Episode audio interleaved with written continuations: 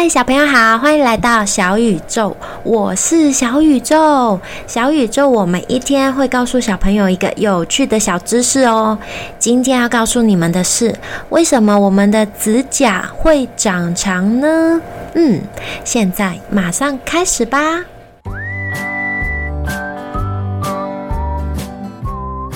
指甲是怎么做成的啊？原来啊，指甲是由我们的角质蛋白层层堆积而成的。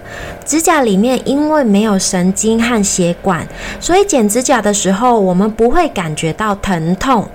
指甲在皮肤的内侧不断的重复着细胞分裂，产生出新的指甲来。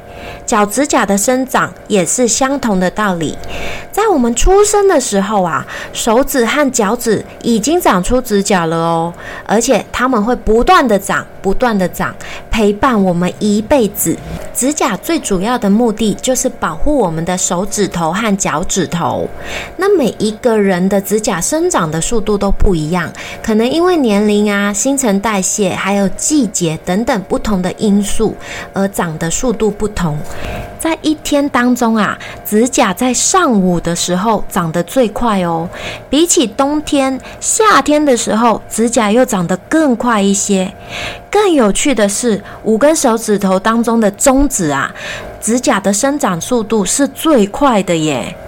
还有婴儿的指甲是比大人的指甲长得快哦。除了人类以外啊，还有很多的灵长类动物，像猴子啊、猩猩，它们也有指甲哦。